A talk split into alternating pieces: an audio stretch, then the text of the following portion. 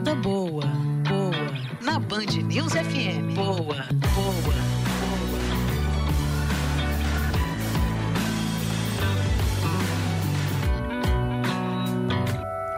Bom dia, Mariana Procópio. Bom dia, Mário. Bom dia, Fran. Olá. Bom dia a todos. Oi, gente. Todo mundo sobreviveu à chuva? Ufa. foi difícil, hein? Eu vou te Nossa, falar, que hein? susto, hein? Que Nossa, aqui na Zona tempestade. Do Rio. É, tempestade. Eu sou quase vizinha do Mário, moramos perto aqui. Uh. Passamos um susto, né, por aqui.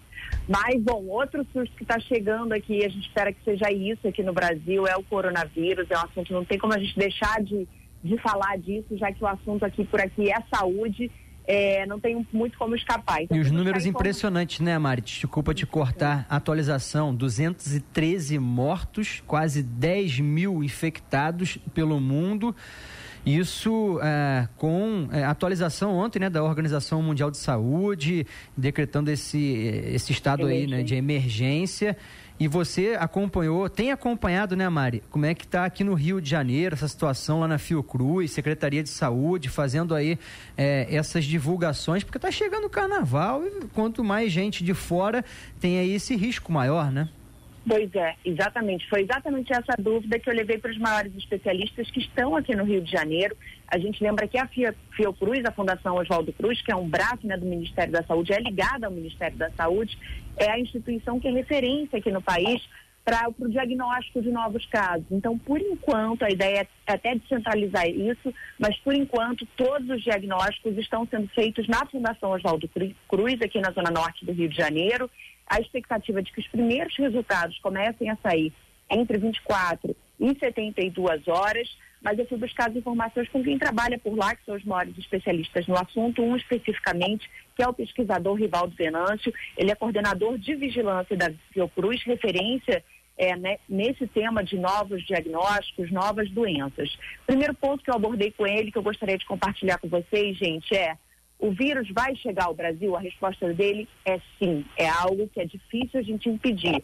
Vamos ouvir aí a primeira análise. Temos um vírus novo que surgiu num país de um bilhão de habitantes. O Brasil tem suas dezenas, centenas de milhões de habitantes, com um intercâmbio muito intenso entre todos os países do mundo, cada vez mais rápido.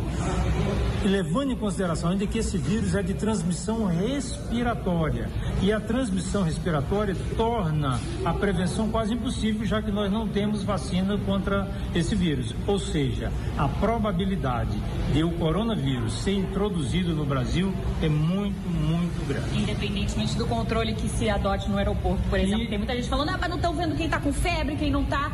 É muito difícil. Sim, mas porque a pessoa pode entrar com o vírus no organismo e não estar com febre, nem com tosse, nem com nada naquele momento. E só apresentar essas manifestações clínicas dois, três, quatro dias depois.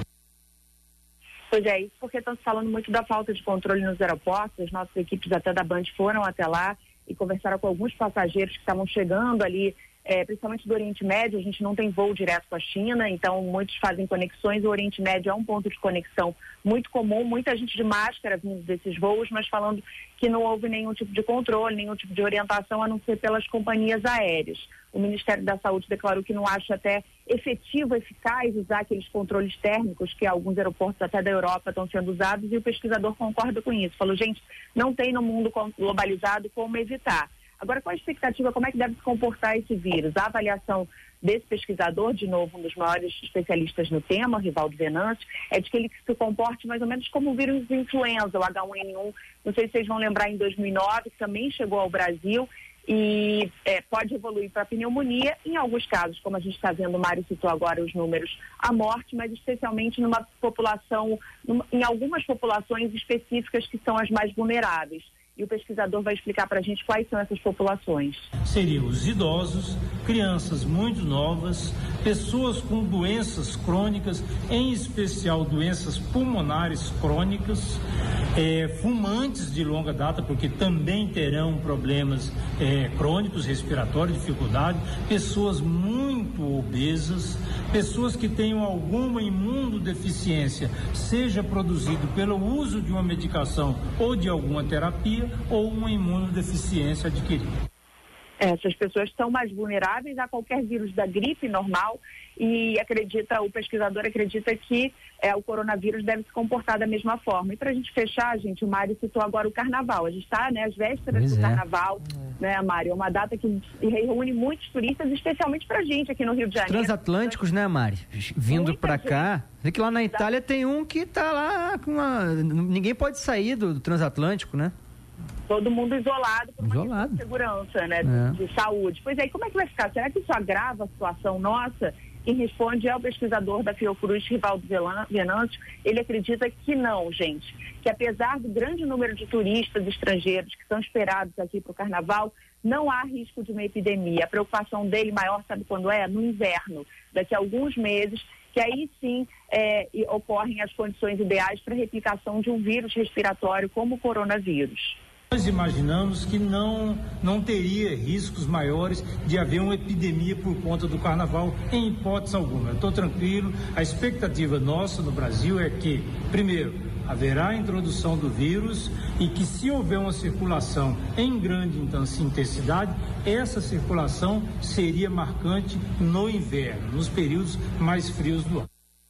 Pois é. Bom, o pesquisador, só para a gente fechar, falou que ainda tem muitas dúvidas, a gente não sabe como se comporta o vírus, se a transmissão é de fato pelo ar ou por gotículas, mas de qualquer forma, reforçando vários cuidados de sempre com relação a vírus respiratórios, lavar muito a mão, é, uma higiene ali na, na hora de você tossir, você não nem botar a mão, né? Antigamente botava a mão, não é para botar a mão, porque depois a mão você vai levar para outros lugares coloca ali o cotovelo, tapa e frisaram muito isso. Alguém está se sentindo mal, não vai para lugares públicos, não vai para lugares com muita aglomeração, não vai trabalhar, conversa, enfim, fica em casa, trabalho de casa com seu chefe, mas evitar circular por meio de muita gente e a gente manter essa higiene sempre reforçando no carnaval, mas é isso, o recado deles vai chegar, mas não há motivo para pânico, nem para alarmismo, a expectativa é que se comporte como um vírus H1N1, a gente já viu isso lá em 2009. É isso, Mariana Procópio Sabe também tudo. no podcast isso. da Band News FM. Olha como é que você tá chique. Escuta só essa vinhetinha quando entra o seu podcast e indiretamente eu e a Francine Augusto, né, conduzindo pegando aqui, a pegando a caroninha na tua Mas é fama. É dela, hein? Escuta aí, ó.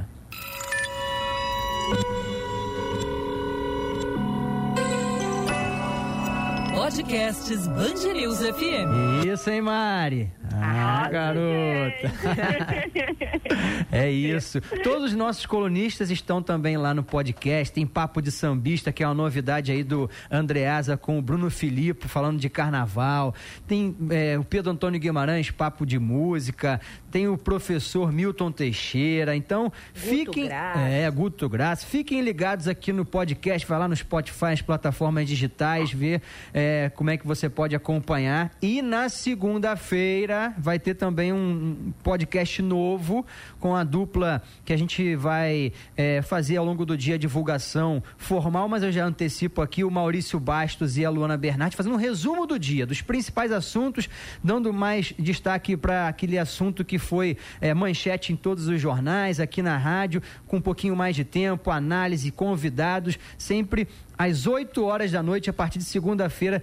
É isso, Mari. Estamos aí cada vez mais conectados.